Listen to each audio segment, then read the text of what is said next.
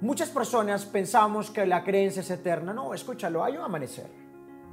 Los problemas que estás pasando no son eternos, los problemas no son perdurables. Pero cuando tú crees que cambiar es difícil, que, el problema no tiene solución, es donde no sucede el cambio y donde no hay crecimiento. Yo tengo una creencia que cambiar es rápido, fácil y divertido. Escúchalo bien.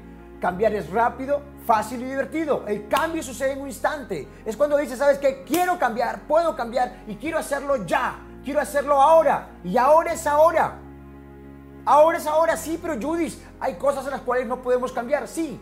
Hay cosas en las cuales tú no tienes el control, pero lo que sí puedes cambiar es el significado y la toma de decisiones que tienes frente a esa situación.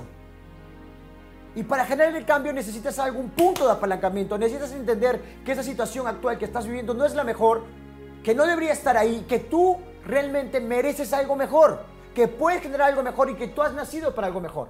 Y es donde tú tienes que entender, ¿sabes qué? Quiero cambiar, puedo cambiar, lo quiero hacer ahora. Y ahora es ahora, no en un minuto. Es ahora. Es tomar la decisión profunda, decir, ¿sabes qué? Deseo este resultado, me comprometo a producir este resultado y estoy dispuesto a tomar el grado de acción suficiente para tener ese resultado. Sí, pero Judith, anteriormente he intentado hacer algunas cosas y las cosas no han salido como yo quiero. Escúchalo bien, escúchalo.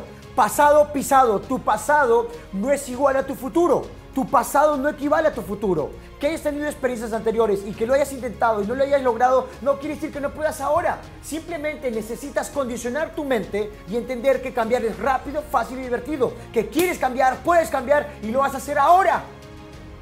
Ahora es ahora. Recuérdalo.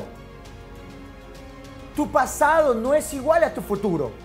Sí, pero Judith, yo intenté todo. No te mientas.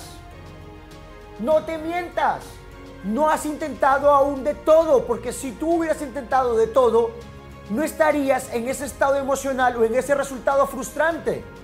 Necesito que entiendas que el dolor no es malo, que el dolor puede ser punto de apalancamiento para tomar nuevas decisiones y son en los momentos de decisión donde sucede el cambio. Tu vida cambia en los momentos de decisión.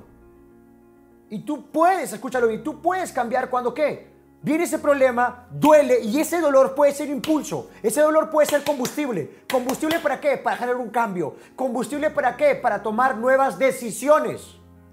Nuevas decisiones. El dolor puede ser un punto de apalancamiento para que le des un nuevo rumbo a tu vida. Pero tienes que tomar la decisión que quieres cambiar, que puedes cambiar y quieres hacerlo ahora. Tienes que tomar esa decisión y entender que cambiar es rápido, fácil y divertido. Sí, pero Judith, hay cosas que demoran un proceso, sí. De un día a otro no vas a decir, quiero estar flaco. No, así no sucede el cambio. Así no sucede el cambio, pero lo que sí sucede es el condicionamiento, tu psicología, la toma de decisiones y comienzas a desarrollar nuevas acciones y son tus acciones que con el paso del tiempo le dan nueva forma a tu cuerpo, dan nueva forma a tu vida la nueva forma tus resultados, pero el cambio, antes de ser un tema físico, un tema material, es un tema mental. Es alterar tu psicología, es alterar tu sistema de creencias. El cambio sucede cuando tú cambias tu sistema de creencias.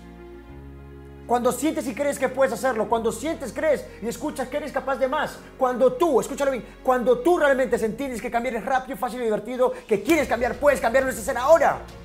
¿Qué quieres cambiar? ¿Qué está ahí que no debería estar? ¿Qué te está jodiendo? ¿Qué resultado tienes que quieres cambiar? Y comienza a tomar nuevas decisiones. Y recuérdalo, en esos momentos de decisión, en esos momentos de decisión, tú le das forma a tu destino.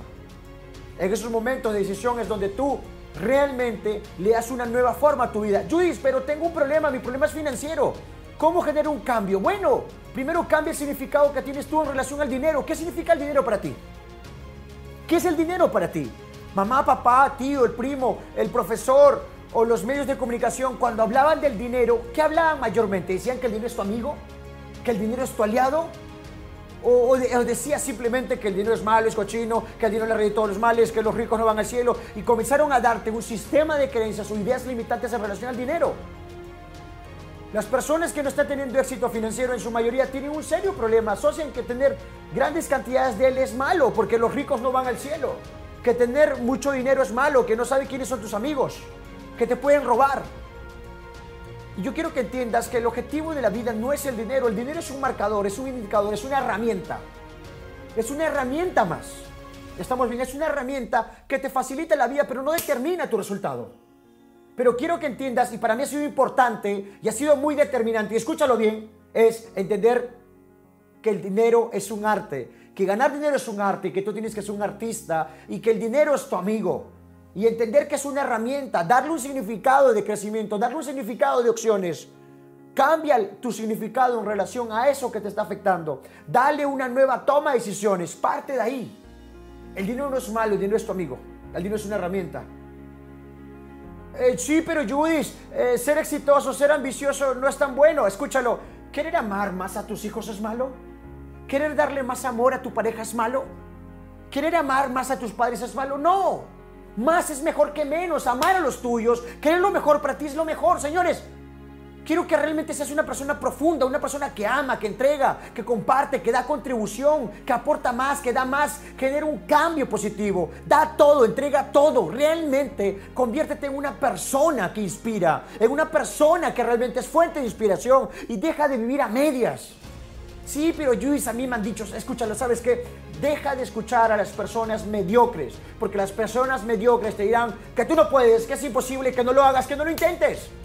Comienza a escuchar, a entrenar tu mente como un músculo de manera constante, escuchando a ganadores, a personas que te inspiren, a personas que te reten, a personas que realmente digan, sabes, que tú, que tú puedes, que tú eres capaz, que realmente tienes la capacidad, el potencial y el liderazgo para transformar tu vida y que puedes tomar nuevas decisiones para generar cambios.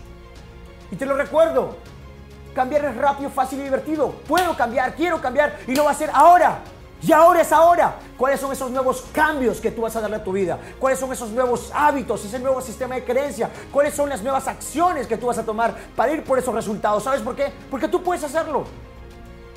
Porque tú puedes hacerlo, porque tú eres capaz, porque realmente puedes desatar tu máximo potencial. Aún no has dado lo mejor de ti, aún no has entregado lo mejor de ti. Sí, pero Judith, tengo retos, sí, los retos, los problemas Dios los ha creado como oportunidades para forjar tu carácter para forjar tu liderazgo, para sacar al diamante que está en ti. El error que tenemos es que no queremos tener problemas y son los problemas los que le dan forma a nuestra vida, son los problemas los que nos permiten tomar nuevas decisiones y son las decisiones y no las condiciones los que le dan forma a nuestro destino.